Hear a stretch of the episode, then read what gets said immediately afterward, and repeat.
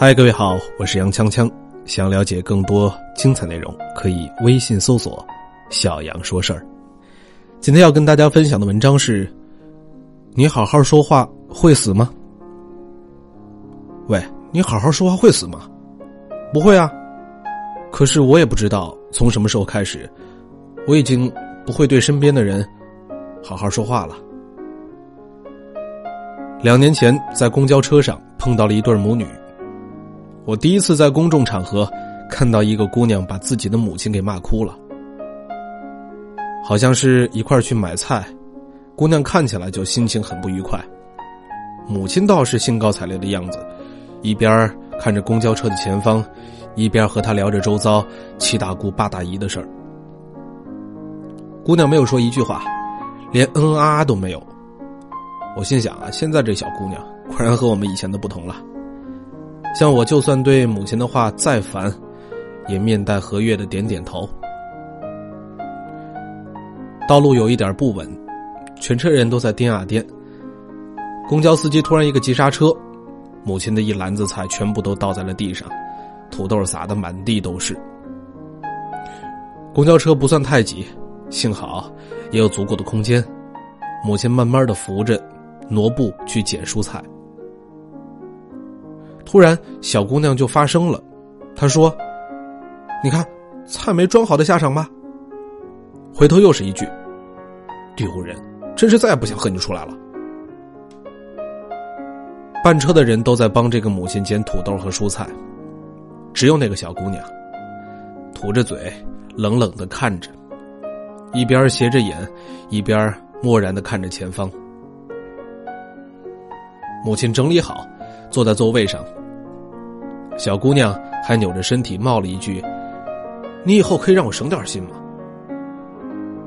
这个母亲的眼眶已经很红了，如果不是在这个公交车上，可能已经就开始放声大哭了。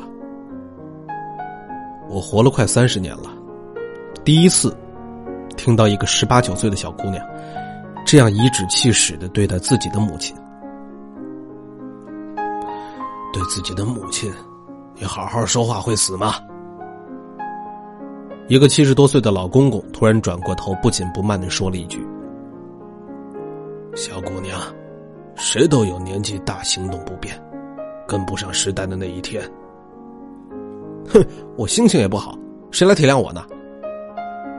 小姑娘白了他一眼：“你心情不好是你妈造成的吗？但你妈心情不好，好像就是你造成的。”是啊，不是你心情不好，全世界都得陪着你哭；不是你心情不好，周围的人都得忍受你的一切；不是你身怀锋芒，手藏匕首，就有资格在难过的时候刺向你最熟悉的人，杀向所有的陌生人。不好好说话，其实是解决不了问题的，伤人也伤己，你得不到愉悦。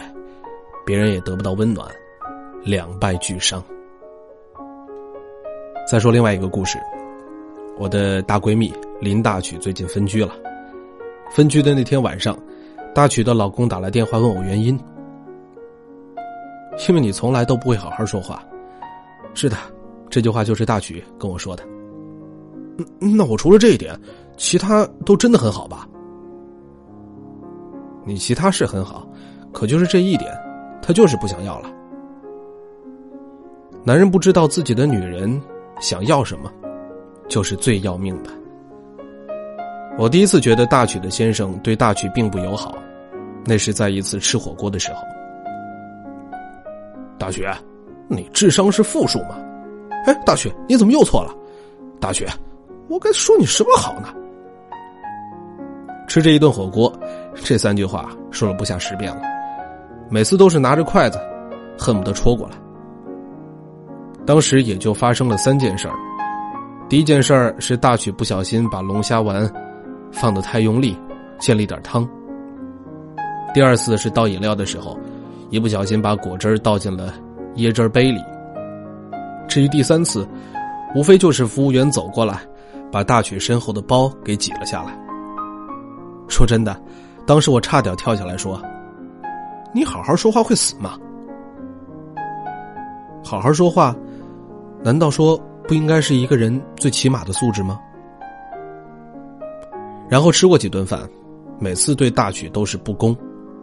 大曲本来就马虎嘛，有一次吃西餐，一不小心把餐刀掉在了地上，她老公第一时间就跳起来：“你能不能好好吃饭？”已然一副男主人教训女仆人的样子。大曲也算是好脾气了，没怎么吭声，岔开了话题。其实，大曲也有着大曲的委屈。她说自己已经不下百遍的对老公说，希望他能够好好的说话。老公也答应了，不过每次还是完全无动于衷。大曲彻底打算和她老公分居，是因为有一次，在她父母面前，她老公竟然对着她大发脾气。那一天，大曲一不小心把碗给打碎了，大曲的老公喋喋不休，劈头盖脸五分钟。大曲的父母直接就吓呆了。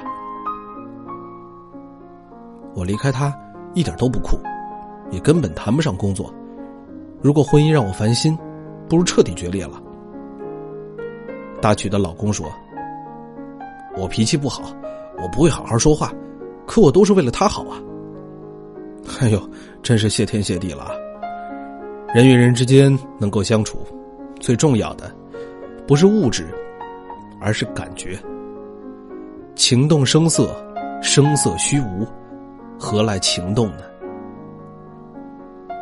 热菜热汤谁不会做？口红包包谁买不起？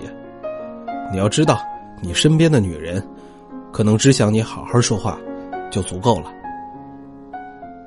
大伙过日子的是生活，有情有义的才是婚姻。